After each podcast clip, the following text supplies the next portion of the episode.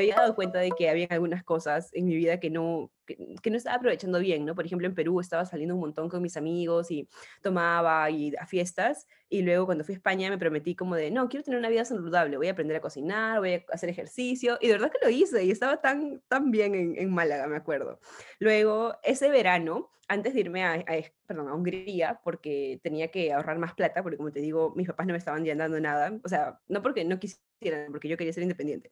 Me fui a trabajar a Escocia ya. Iba a volver casi con la familia del viejito que cuidé esa primera vez. Bienvenida a Dare to Jump Radio, un espacio diseñado para mujeres como tú y yo que hemos decidido enfrentar los retos de la vida con valentía y creatividad. Soy Ali, latina, marquetera, migrante, escritora, atleta, música y un alma agradecida de ver el sol cada mañana. Me obsesiona sentirme libre, tomar riesgos, explorar el mundo y expresar la versión más auténtica de mí. Y en este podcast te comparto todo lo que he aprendido para hacerlo. Desde cuidado personal y los ciclos lunares hasta estrategias para iniciar tu propio emprendimiento y tips para superar a tu ex. Dare to Jump Radio es tu dosis semanal de inspiración para conectar contigo misma, diseñar la vida de tus sueños y atreverte a saltar. Hola a todas y bienvenidas a otro episodio de Dare to Jump Radio. Hoy estoy con mi querida amiga Luren que, bueno, al momento está en Francia, pero nos conocimos hace un tiempo en Londres. Ella también trabaja en un startup, o bueno, en ese entonces trabajábamos en un startup de la misma industria y desde allí estamos eh, en contacto y hoy viene a contarnos cómo ha sido su experiencia mudándose desde Perú em, a este continente y bueno, ella ya les dirá en su historia, ha estado en muchísimos países, estudiando, trabajando, haciendo de todo. Así que bienvenida, Luren. Gracias, Ali, por tenerme aquí hoy. Estoy muy emocionada de contarte todas las cosas que creo que nunca te he contado gran parte de la historia. es que hemos hablado tanto, pero siempre salen cosas que es como, ah, no, nunca supe eso de ti. Siempre en desorden. Siento que sabemos como que paches de la vida de cada uno. Sí, sí, sí, completamente. Bueno, entonces empecemos. Eh, cuéntame desde que saliste de Perú, a dónde fuiste, los lugares a los que has, en los que has estudiado, trabajado, tú sabes, ahí tu historia. Ok, ya. Voy a hacerlo corto para que entre en el podcast. Ya. todo empezó cuando a los 18 mi papá me consiguió el pasaporte español. Eso me ha ayudado un montón porque sin, sin ello habría necesitado visas para todos lados. Entonces, él me llevó de vacaciones a España un verano de Perú por tres meses y cuando yo volví a Perú ya no era lo mismo, ¿ya? Tenía una nueva relación en Perú y como no había funcionado y de hecho fue un escándalo en la universidad, me aburrí ese semestre y dije, no quiero estar acá, siempre, mm, bueno, tenía que ver a mi ex y tal, así que como tenía la opción, ahí recién aprendí lo útil que puede ser un pasaporte. Entonces ahí supe como que, wow, con un pasaporte español puedo trabajar en cualquier lado de Europa. y tengo que admitir, me da vergüenza, que ahí tuve que aprender que Reino Unido estaba en Europa, porque yo antes, o sea, en mi cabeza del mundo era muy diferente. y como yo solo hablaba inglés, la cosa es que decidí irme a Reino Unido y busqué trabajo como au pair en páginas web, así, yo solita, y no le dije a mi mamá hasta que conseguí un trabajo que era el que pagaba más que los otros, y como, bueno, nunca había trabajado en mi vida, necesitaba obviamente plata para el pasaje y para mis primeros meses ahí, y la cosa es que mi mamá me sorprendió porque ella aceptó, y no solo aceptó, sino que me apoyó un montón, ella fue la que me compró el primer pasaje, que igual tuve que devolverle, y bueno, yo me iba a quedar con una familia ahí cuidando a un viejito. Entonces era como con cama adentro, comida. No me tenía que preocupar mucho de, de, eso. Así que de algún modo no era tan independiente, pero era muy seguro, ¿no? Entonces me fui, no sé cómo lo hice, de calor porque no conocía a nadie. Ni siquiera sabía dónde estaba yendo. Estaba yendo a Escocia y yo por mucho tiempo pensé que me estaba yendo a Inglaterra. Pero bueno, Estuve en Escocia cinco meses trabajando cuidando a este viejito y en esa época yo estaba en una crisis total. No sabía que si quería seguir estudiando. Mi carrera era de psicología en Perú no sabía si me quería quedar en Escocia trabajando de cualquier cosa o si quería seguir viajando. En esa parte eh, recuerdo que siempre quería ser como que una mochilera tirando dedos por todos lados, pero por suerte me di cuenta de que la vida es muy difícil si es que no te pones así a, estudiar o al menos a aprender algo y que sepas hacerlo bien, ¿no? Entonces, por suerte esos meses eh, estuve leyendo un montón. Me acuerdo que leí un montón de blogs y hasta que abrir mi propio blog, pero no me animé a hacerlo. Ojalá lo hubiera hecho porque hubiera tenido tantas cosas que contar. bueno, aquí lo estás contando. Sí, por fin. Pero la cosa es que ya, pues luego de meses eh, decidí de que tenía que terminar mi carrera primero porque eso me iba a permitir en el futuro hacer una maestría, que era lo que yo quería, en otra cosa, porque psicología ya me había aburrido totalmente. Entonces, eh, cinco meses ahí, luego me fui un mes como voluntaria a un, hotel, a un hostel en Edimburgo y pucha, conocí a un montón de gente muy bacán, gente que se la había pasado viajando, que tenía vidas muy interesantes.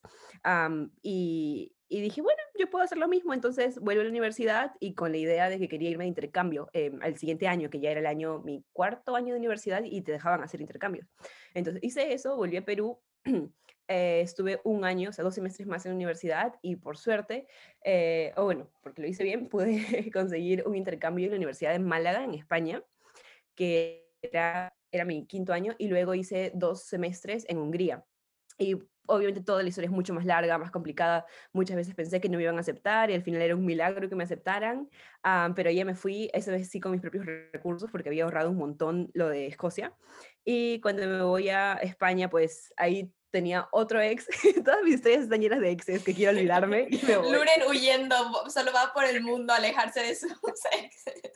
Pero eso sí me ayudó un montón, porque ya me volví súper independiente y me había dado cuenta de que había algunas cosas en mi vida que no, que, no estaba aprovechando bien, ¿no? Por ejemplo, en Perú estaba saliendo un montón con mis amigos y tomaba y a fiestas y luego cuando fui a España me prometí como de, no, quiero tener una vida saludable, voy a aprender a cocinar, voy a hacer ejercicio y de verdad que lo hice y estaba tan, tan bien en, en Málaga, me acuerdo.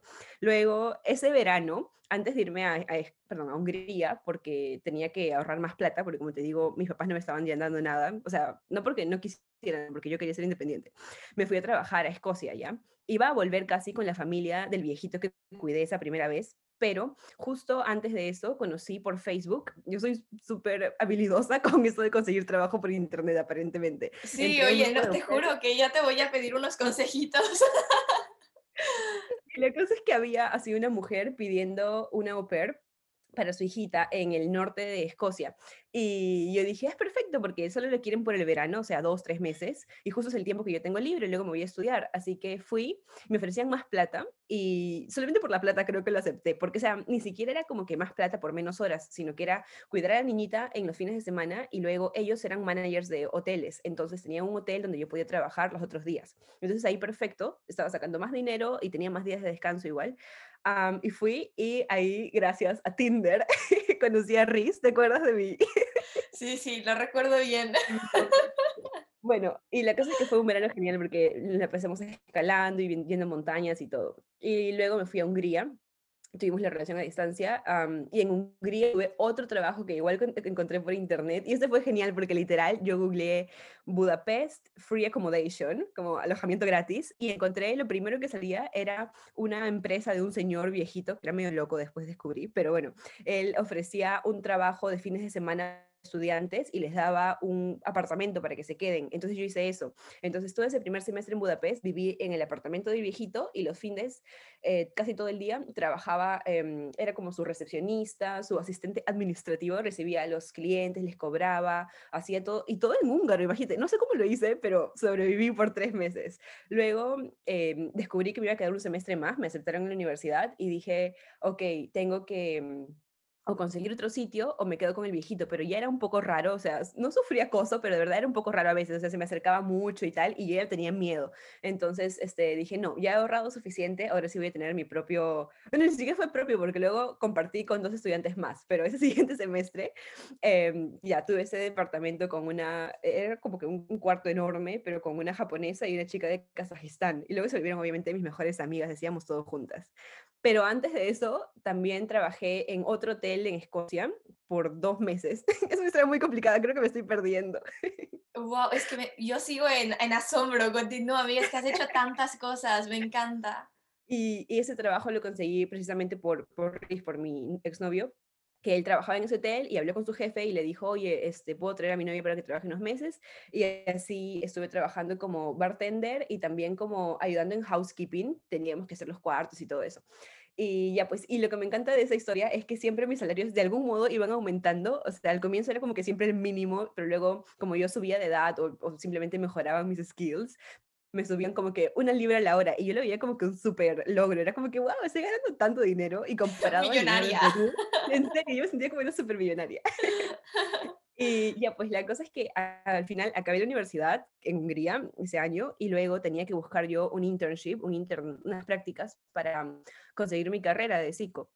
Entonces, eh, gracias a LinkedIn, creo que apliqué como, no, apliqué un montón de trabajos, pero en LinkedIn solamente apliqué como a tres, porque los demás los estaba encontrando por, ay, ya ni me acuerdo, eh, en Indeed, estaba aplicando por iStec, también quería hacer como esos que te mandan a otro país y tú pagas, pero no me convencía del todo porque tenías que pagar, pero de todos modos, como quería un internship y no quería hacerlo en Perú, hasta lo consideré, pero la cosa es que luego tuve la suerte de encontrar esta empresa que buscaba practicantes de recursos humanos por tres meses y luego te ofrecían un contrato completo.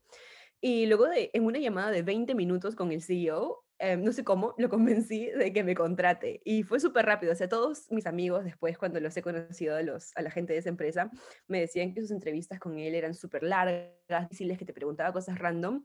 Pero para mí fue una entrevista de lo más fácil. Fue, hablamos de cualquier cosa, me habló de Perú. Y por 20 minutos al menos, ese CEO fue muy buena gente. La cosa es que ya me lo ofreció y ni siquiera sabía que era pagado. Y me acuerdo hacerle señas a mi mamá cuando, cuando él me dice, bueno, tú sabes que este es una, unas prácticas pagadas, ¿cierto? no, no son gratis. Y yo, ¿así? ¿Ah, y yo casi le digo como que, ay, yo pensé que no pagaban nada. yo me conformaba con nada, con que me dé la oportunidad. Yo que el papel, la constancia. Pero ya, bueno, la cosa es que ahí me fui. Y llegando a Londres, eh, ya claro, eso fue junio del 2019. ahí todavía no te conocía, ¿no? Trabajé como por seis meses como practicante y luego, ahí fue cuando nos conocimos, ¿no? En enero de 2020. Qué exacto, oye, ¿te acuerdas del día? Yo no sé, pero yo me acuerdo claramente estar en esta conferencia que era un como brunch de startups eh, en YouLive, exacto. Ahí no me acuerdo si yo te hablé a ti primero o tú me hablaste a mí primero. Bueno, Así nos conocimos en esta conferencia y por favor continúa con tu historia eh, después de eso, por dónde estabas trabajando. eso fue eh, ya enero y creo que al mes o dos meses comenzó lo del COVID, ¿cierto? Entonces, sí, sí, sí.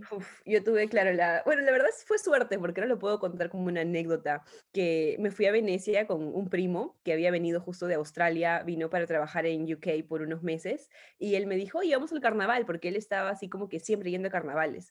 Entonces nos fuimos por, e, es el último fin de semana del carnaval de Venecia y teníamos la esperanza, la expectativa de irnos a estar de fiesta, de estar disfrazados y tal. Y Ali, justo ese fin de semana, que era el último día de carnaval, Italia, bueno, justo Venecia comienza a tener un montón de casos y fue el primer brote que hubo en Italia. O sea, creo que habían ocho infectados un día y de la nada al día siguiente eran como 100 y estaba creciendo un montón, un montón. Y al final se canceló el carnaval. Entonces, yo ya iba a trabajar remoto supuestamente con mi empresa por unos días y eso se volvió mucho más tiempo, se volvió como, bueno, todo ese tiempo de hecho, porque no volví en febrero, luego en marzo ellos hicieron la prueba de trabajar remoto y al final pues no, no volví nunca. Y eso fue todo ya, marzo. Y en abril sí te conté que estuve for low, ¿cierto? Que no, no tuve trabajo como por... Bueno, sí tenía trabajo, me pagaban, pero no estaba trabajando porque me claro. pusieron esquema del Estado donde te siguen cubriendo parte de tu salario. De hecho, me pagaban todo, el 100%, pero en fin. Ah, wow. Sí, así que fueron como tres meses de vacaciones pagadas totalmente. y fue ahí cuando mi novio me dice, oye, eh, estamos aquí en el flat de Londres y no tiene sentido estar encerrados todo ese tiempo. Y UK estaba muy inseguro con lo de sus restricciones, no sabíamos si iban a a abrir en algún momento, si todo se iba a poner peor y el primer ministro Boris estaba como que poniendo demasiadas restricciones que no tenían sentido, al menos en ese momento. Así que él me dijo, si yo le digo a mis papás que eh, quiero volver a casa y que tengo una novia y me dicen que si te puedes quedar, entonces vendrías conmigo. Y Ali, a mí no me costó ni un segundo aceptarlo, fue como que, sí, obviamente, en mi cabeza, pero a mí fue difícil, fue como que unos días que le decía, no, puede ser, puede que no vaya, porque qué vergüenza, pero al final vine, y ya llevo casi, en, un mes, no, en dos meses voy a cumplir un año acá, increíblemente. Sí, sí, tú estás ahí en, en la vida de ensueño con esa casa. no sé, pero o sea, creo que no, me daba miedo aceptar venir porque para mí un país más era como increíble, ¿no? O sea, siempre vivir en otro sitio, demasiadas nuevas perspectivas, así que yo decía, no hay forma de que me, me pierda eso. Y sonaba muy bien, ¿no? Mucho mejor que Londres. Así que esa es la historia, por eso estoy acá ahora.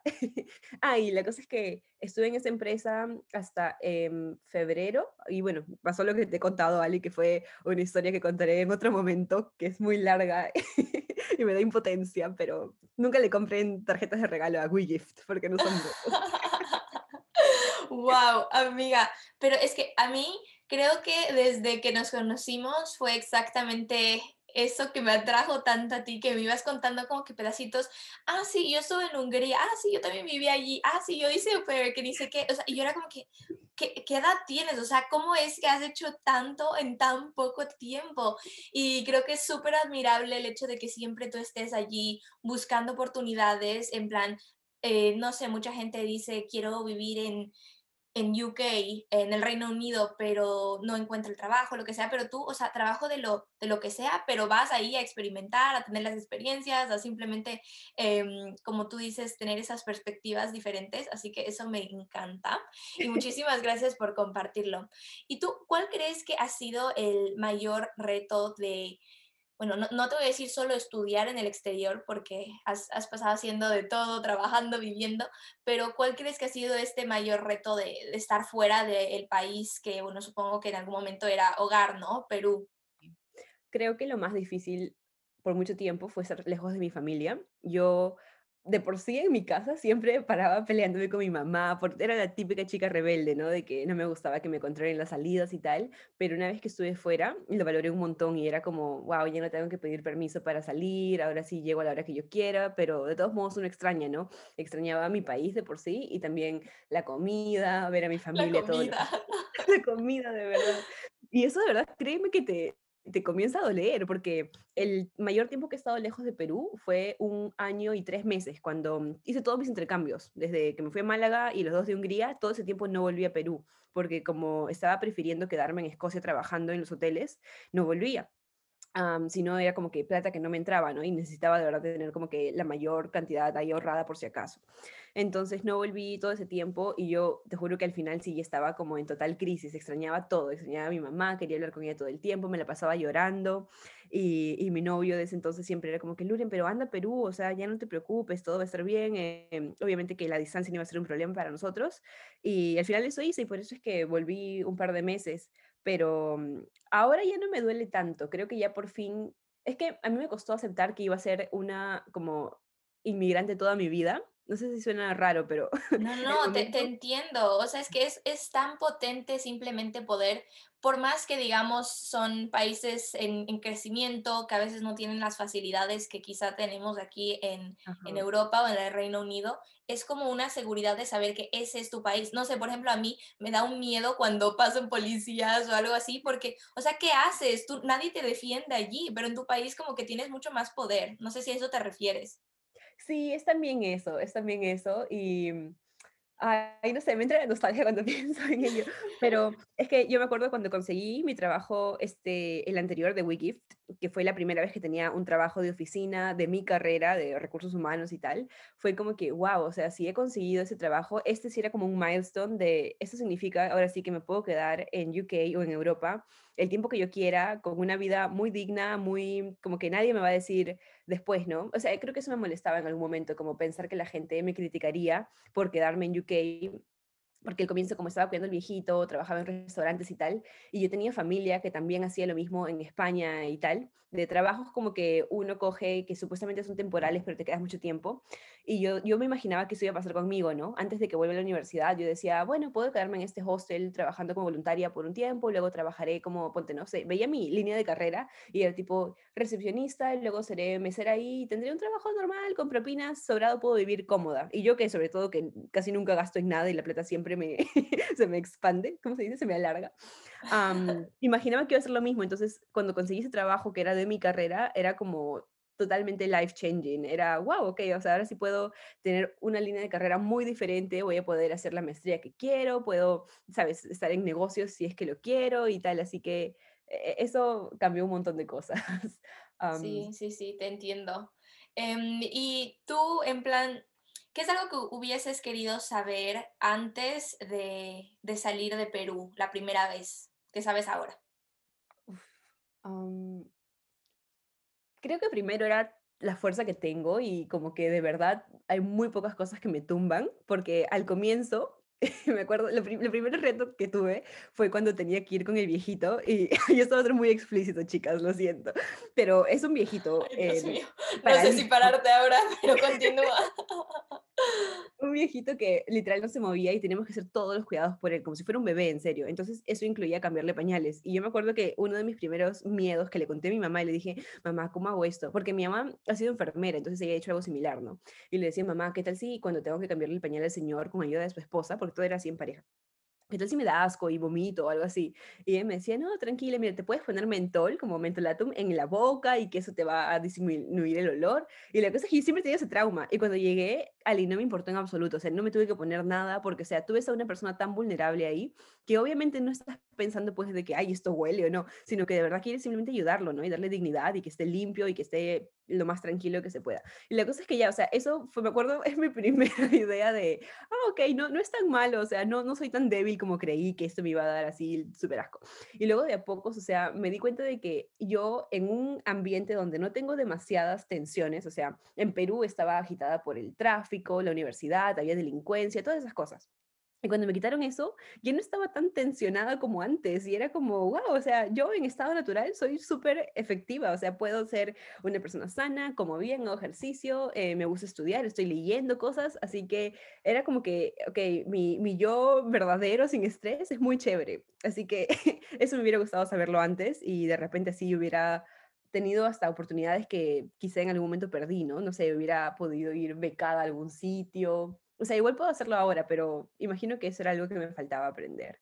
Y también que tengo que luchar por tener mi energía, porque a veces, ah, eso es algo importante. Creo que antes siempre veía mi energía ser así tan como bubbly, algo negativo, y cuando empecé, por ejemplo, mi trabajo en esta empresa, y pensé que eso me, me, iba a hacer ver como que poco profesional o como que en comparación a la gente más senior eh, yo iba a quedar mal, pero en realidad es algo súper positivo, o sea, eso es quién soy y me hace sentir muy cómoda, más confident, entonces no hay forma de que ahora me quiten eso, ¿no? O sea, si ahora una empresa me obligara a ser más seria o menos conversadora o menos yo, obviamente que no querría estar ahí. Así que... Claro, no es la compañía para ti. Ay, me encanta todas las cosas que has dicho y creo que sí es súper importante. Yo siempre digo que nos descubrimos más eh, cuando nos ponen en un lugar completamente diferente. Por eso me encanta igual a mí viajar, ponerme retos, porque allí es como, o sea, si vas cambiando los factores externos, te das cuenta de las constantes, ¿no? Ah, y esta soy yo, y esta, así es como actúo en este escenario, y así es como actúo en este otro lugar. Así que simplemente poderte como descubrir a través a través de esos cambios que hiciste en tu vida me parece genial. Sí, y como que conectar contigo misma, ¿no? Porque como dices, em, creo que cuando estamos en conexión con nosotras mismas, ahí también es cuando salen las, o sea, atraemos igual ya las oportunidades ideales, como dices, en el trabajo, digamos, si tratas de fingir una personalidad más seria que, no la tienes, eh, pues quizá incluso te, o sea, te, te tomen eh, después de la entrevista, pero no la vas a disfrutar y siempre va a haber como que este, como que esta fricción, ¿no? Versus tú siendo la versión más auténtica de ti y mira cómo has atraído todas estas como que experiencias súper aventureras en tu vida, que me encanta. Y yo, algo que me acuerdo es que muchas veces antes, cuando he sentido, o sea, he celebrado mis logros, luego de Ponte, de conseguir mi primer trabajo cuidando al Señor, y luego, oye, me voy de intercambio, luego otro intercambio, y luego, oye, tengo un trabajo mientras que estudio, y para mí todo eso era como que un súper logro. Me acuerdo que antes de eso siempre me moría de miedo, y era como que, ay, me, estresaba un montón, y era, no lo voy a conseguir, no, obvio van a elegir a alguien mejor que yo, eh, con mejores notas, que va a ser más rápida, que sabe más de esto y tal. Y luego era como, no, Luren, tú definitivamente eres la mejor en eso, o sea, por eso lo estás consiguiendo, y era como que yo trataba de decirme mí misma esas cosas y de verdad me reforzaba Ali y yo jamás había hecho eso antes, o sea, eso de mi self-talk nunca, nunca fue tan fuerte como, como ahora y ahora ya hasta cuando me asusto es como que lo hago a propósito y es como que, Luren, si lo estás, eh, estás tan nerviosa, si estás tan asustada respecto a esto, es porque cuando lo superes, porque lo vas a superar, te va a ir súper y vas a estar súper contenta. Así que ahora eso es como que mi motivación. Sí, oh my gosh, está muy, muy bien. Y como tú dices, es irte dando cuenta de este, ¿cómo se dice self-talk en español? Eh, charla contigo misma. estas cosas que te dices de ti misma, eh, ¿cómo están em, dándole, o sea, diseñando tu vida? Porque lo que nos decimos, chicas, es lo que creamos en nuestro exterior, en nuestro mundo externo, y a veces incluso tienes que eh, como que reinterpretar las emociones. Por ejemplo, alguna gente dice, eh, digamos, estoy, estoy temblando o tengo miedo, debe ser que no debo hacerlo. Pero ¿qué tal si eso simplemente significa o sea, estás a punto de hacer algo grande, tienes que hacer esto. Entonces es como que reinterpretar tus emociones y, eso, solo ser consciente de qué te dices, qué es lo que sientes y asegurarte de que, you vaya, vaya a tu favor todo lo que haces. Me parece muy bien, amiga. Gracias por esos consejos. Em, y bueno, una de las cosas eh, por las que siempre recibo preguntas es que obviamente eh, a muchas de las chicas les atrae eh, trabajar en, en Inglaterra o bueno, en, cualquier eh, país europeo igual, eh, en startups, en todo esto de emprendimientos, que a mí personalmente me parece como que el mejor tipo de trabajo eh, versus una compañía gigante y yo sé que tú también tienes experiencia allí, así que cuéntame un poco de tu experiencia de, de trabajar en un startup, o sea, ¿qué, ¿cómo es la cultura? ¿Qué te parece? ¿Lo recomiendas? Ya, primero que nada, yo comencé en ese mundo sin saber y sin la intención, o sea, no es como que yo había estado siguiendo las startups antes y decía, ah, este, yo quisiera vivir ahí o trabajar ahí, sino que simplemente necesitaba mis, prácticas para poder egresar de mi carrera y fue el único sitio donde conseguí, ¿no? El primero y que me pagaba relativamente bien, así que fui. Pero una vez ahí, Ali, fue increíble porque, bueno, independientemente de cómo terminó, que te he contado que no fue una historia genial en este lado, em, se aprende tanto. O sea, yo llegué ahí y no sabía absolutamente nada, ni de recursos humanos, ni de empresas en general, ¿ya? O sea, imagínate que me tomó meses aprender como que, ah, ok, o sea, hay como que departamentos en esta empresa y cada departamento hace algo específico. No sé si suena como una total tonta, pero, pero, o sea, para mí era algo increíble, o sea, y luego aprendía, ¿no? Como de, ah, ya, él era de finanzas, bueno, finanzas era obvio, pero ponte, yo no sabía que era Customer Success, que en español es como gerente de cuentas, ¿no? Y ya, eso, eso estos roles que existen, todas las cosas que una empresa tiene que hacer, las aprendí ahí y solamente por escuchar las reuniones semanales que tenemos con una empresa, entonces, tú sabes que se juntan, por ejemplo, cada team, uno de los representantes habla, ¿no? De, ah, en ventas, este, nuestro pipeline está yendo así, tenemos, eh, no sé, nuestros OKRs están en verde porque hemos vendido un montón, o no, chicos, estamos muy mal, necesitamos más referrals. No sé, se aprende tanto solamente de escuchar a la gente. Y aparte de eso, la gente sabe que tú, si estás como trabajando y e-, eres joven y estás en una startup, saben que tienes ganas de aprender, entonces nadie te limita o nadie te manda como que hacer siempre el mismo rol ahí repetitivo, aburrido, sino que te llaman a más cosas, ¿no? De, oye, estoy trabajando en este proyecto de marketing, ¿me quieres ayudar? Y entonces yo me acuerdo que fui una de las últimas interns eh, que entró y a la vez en ser promovida obviamente a full time. Entonces había una chica de Customer Success que siempre me llevaba a hacer encuestas con ella y entonces a mí me encantaba porque era bajar hacia la parte de WeWork donde están todos los visitantes, así un montón de gente diferente ir a acercarnos y decirles como que, hola, estamos haciendo una encuesta, ¿te gustaría participar? Te damos chocolates y cosas así. Y o sea, para mí era paraíso porque me encanta hablar con gente y gente nueva sobre todo. Y entonces ahí me di cuenta de que el mismo CEO un día me llama a su oficina y me dice, oye, Luren, este, me he dado cuenta de que tú tienes mucha habilidad para hablar con gente, entonces deberíamos ponerte en un proyecto que no sea solamente HR, que era mi rol de recursos humanos, sino también en cosas con, nuestra, con otras marcas, ¿no? Como nuestro employer brand, o como, como que hagas contacto con, como PR, como que hagas contacto con otras empresas y mantén la relación, cosa que así o les podemos vender o podemos contratar a gente de ahí o yo qué sé. Entonces, este, siempre te hacen como que reflexionar en tus, en tus fuerzas y como que las hagas más fuertes y que, y que mejores en ellas. Y eso es algo que yo misma, o sea, también quería para mí fuera del mundo del trabajo, porque uno a veces se da cuenta de que tienes fortalezas y también tienes debilidades, ¿no? Y creo que algunas personas tratan de centrarse en sus debilidades y ser como que, ok, ¿cómo puedo hacer menos esto? ¿Cómo puedo ser, menos tímida o menos, em, no sé, nerviosa o algo así? Pero en realidad tienes que centrarte en las cosas que ya eres buena y que puedes como que explotar y ser todavía mucho mejor, ¿no? Y así se destaca más que por ser una persona como que so-so, que es como que, sí, bueno, está con sus debilidades un poquito mejores, pero no. Y entonces ahí es como que mis debilidades ahora me las he olvidado completamente. Sé que tengo un montón, porque mi focus es muy malo, siempre me distraigo con cualquier cosa. Pero a la vez, o sea, hay otras cosas que, compensan, ¿no? Y de hecho le hacen más fuerte y siento que por esas cosas la gente me recuerda más que por hacer algo malo, por distraerme y así. Claro. Sí, sí, no, es súper importante eso, enfocarte en tus fortalezas, porque eso es como que tu superpoder, ¿no?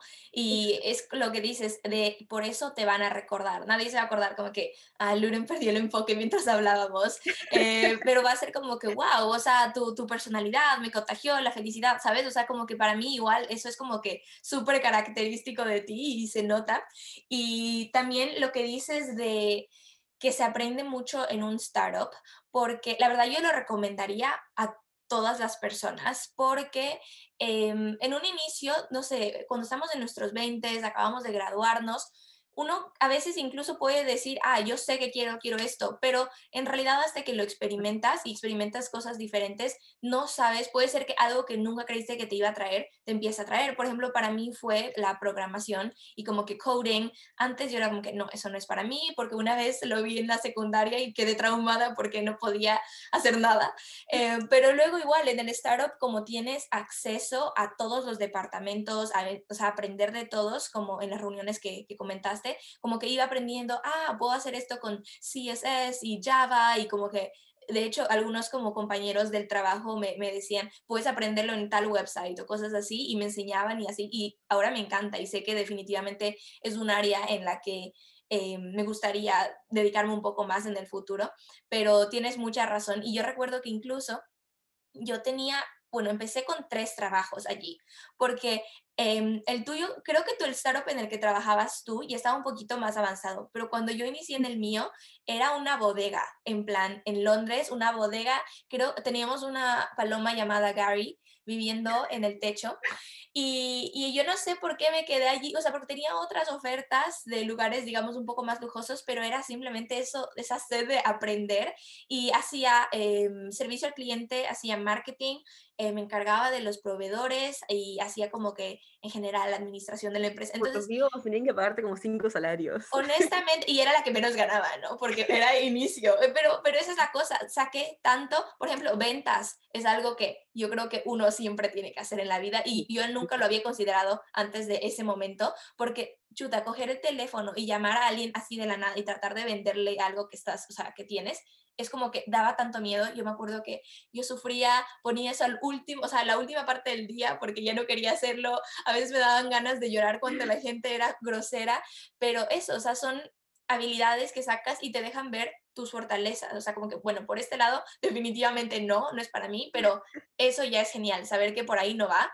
Y también por este lado, pues claramente se me da, no se me hace muy, muy difícil y es como que algo que Y también te das cuenta, o sea, no solamente lo que te ponga nerviosa, porque para mí ese es un, gran indicador, o sea, si algo me pone muy nerviosa y estoy nerviosa de hacerlo, es como que, ok, lo voy a odiar por ahora, pero luego va a ser una fortaleza, y ahí me toca así cuando tengo que hablar en público, cuando tengo que hablar con, bueno, antes con candidatos, pero ahora ya ni siquiera me molesta, de hecho ahora lo disfruto un montón, pero aparte de eso, también es como que no sé, te expones a tantas cosas. Algo, algo que me gusta un montón es que siento que eh, mi confidence se ha incrementado un montón desde que estoy ahí, porque, o sea, tienes a gente de todo tipo, ¿no? Tienes a gente como nosotros, a practicantes que recién empiezan en su vida laboral, puede que vengan de otros países y tal, pero también tienes gente que está en la industria por 10, 20 años, y entonces, y ellos al final son igualito que tú, o sea, están igual indecisos, no saben muy bien qué hacer en cuanto a la empresa, porque, o sea, todas las startups tienen que ser disruptivas ¿no? Entonces están haciendo algo que nadie más ha hecho. Entonces están muy así como que a ciegas. No, no hay forma de que, aunque hayas estado 30 años en una industria, luego llegues y sepas cómo hacer que el startup tenga éxito. Entonces, eso me gusta porque te da mucho como humbleness, te hace ser humilde y modesto y ser como que, ok, puede que yo sepa lo que sepa y he estado en tales otras compañías, pero acá todos somos iguales y tenemos nuestras ideas que son igual de válidas, ¿no? Y eso te hace ser como, ok, entonces estoy acá para aprender y no quiere decir que todas mis ideas van a ser eh, correctas ni que siempre vamos a estar de acuerdo. Así que creo que esa es una gran actitud que llevar a cualquier lado. O sea, puedes estar en una startup una vez y luego siempre lo vas a llevar a otros sitios, ¿no? De escuchar a todo el mundo, nunca pensar que solamente la persona con más experiencia es la que sabe qué hacer. Y te da, no sé, un montón de como que ética para cualquier tipo de trabajo. Así que por eso sí, lo recomiendo.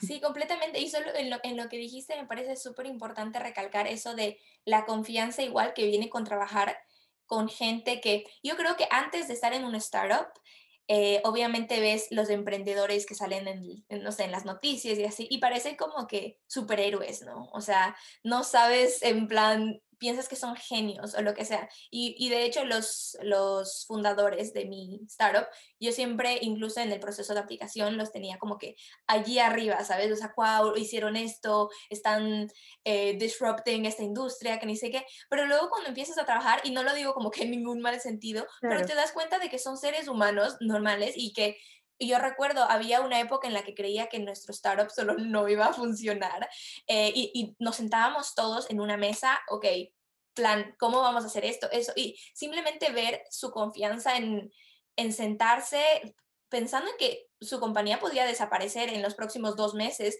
pero no, se sentaban y era estrategia, probemos esto, probemos este otro, y yo creo que antes también era una persona no sé si me diría nerviosa o un poco con mucha ansiedad, pero yo me hubiese estado muriendo si mi empresa de la nada como que podría desaparecer en dos meses, pero ellos eran como que no, o sea, esto es parte de tener un negocio, de tener un startup y, y por eso tenemos a estos miembros del equipo, porque creemos que ustedes pueden aportar y en realidad hacer que esto, esto crezca y me ha dado una confianza increíble. O sea, ahora como que eh, tengo trabajos de la universidad a veces que tenemos que desarrollar estrategia y así, y como que veo que otras personas se estresan y piensan que no va a funcionar y yo es como que, no, no, no, o sea, esto pasa hasta en el mundo real y, y hay una manera de hacerlo, pero tienes mucha, mucha razón. Eh, y te iba a preguntar, eh, ahorita, ¿qué estás pensando en términos de dónde tú te quedarías a vivir? Porque creo que como mencionabas antes, es una cosa decir, ah, estoy aquí haciendo prácticas o estoy aquí estudiando o mira, cogí esta oportunidad para simplemente vivir en otro lugar, como que siento que es una mentalidad un poco de como que adulto joven, que todavía somos, pero cuando ya consideras, wow, en realidad podría quedarme por aquí, en realidad podría cambiar mi vida, Em, entonces quiero saber simplemente cuáles son tus pensamientos acerca de ellos, si te gustaría, si sabes dónde te gustaría sentarte, cosas así. Sí, eso todavía lo estoy, lo estoy decidiendo, la verdad, no estoy como que 100% en un lugar, pero definitivamente puedo ver la evolución que he tenido de estos últimos años. Por ejemplo, yo antes, el primer sitio donde siempre decía que quería vivir, no sé por qué, era Italia. Yo decía, ay, me quiero mudar a Italia y voy a aprender italiano y voy a vivir así en una montaña, no sé qué. Y voy a conseguir un italiano. yo te conozco, Luren. Pero la última vez que iba a Italia, que fue justo ahora para Venecia, me di cuenta, bueno, y sin ofensa a nadie que sea de Italia o que le guste Italia, pero al menos no era para mí ya, porque era como que la ciudad en sí, cualquier ciudad en sí es bastante vieja y no hay muchas cosas que hacer, al menos de lo que me guste a mí. Entonces ya me quité esa idea de, ok, voy a irme a Italia, pero luego eh, UK es algo que he considerado por mucho tiempo porque es donde más he estado después de Perú he estado más ahí que, que, en Hungría, que en España, porque he trabajado ahí ya casi como dos años y medio, creo tres años. Um, lo único, Ali, y no sé si estás de acuerdo conmigo, es que yo sí odio el clima. No me gusta que no sea verano siempre, como en otros sitios que he estado. y, o sea, el verano sí es bonito ahí ya, o sea, de digamos, increíble. junio a agosto en Londres oh. puedes pasar muy buen tiempo. Sí. Pero o sea, luego de eso, mmm, no sé, mucha lluvia, está muy nublado, así que solo por eso, y ya sé que suena tonto ya, pero por eso yo no me quedaría ahí para siempre. Definitivamente quiero trabajar ahí por muchos más años porque creo que es donde se paga mejor de toda Europa, ¿cierto? Porque tenemos la libra. 100%. 100%. Yo, yo a veces me, me, me impresiona, tengo muchos amigos en España y nosotros ganábamos muchísimo más, a veces por posiciones no tan, o sea, no tan buenas, digamos. Es increíble, pero sí. Continúa. Exacto, y, y, creo que en eso eh, Nick me ha ayudado un montón a, a, darme cuenta de algunas cosas, porque mira, él, Nick es mi novio, y sus papás son ingleses, y todos, bueno, son de Manchester, pero cuando, hace como 18 años, los papás decidieron mudarse a Francia porque tenía mucho mejor clima y les gustaba más el tipo de vida acá, ¿no? Están en el medio de la nada, que es donde estoy ahorita mismo, en medio de un bosque, digamos. En el medio de la nada.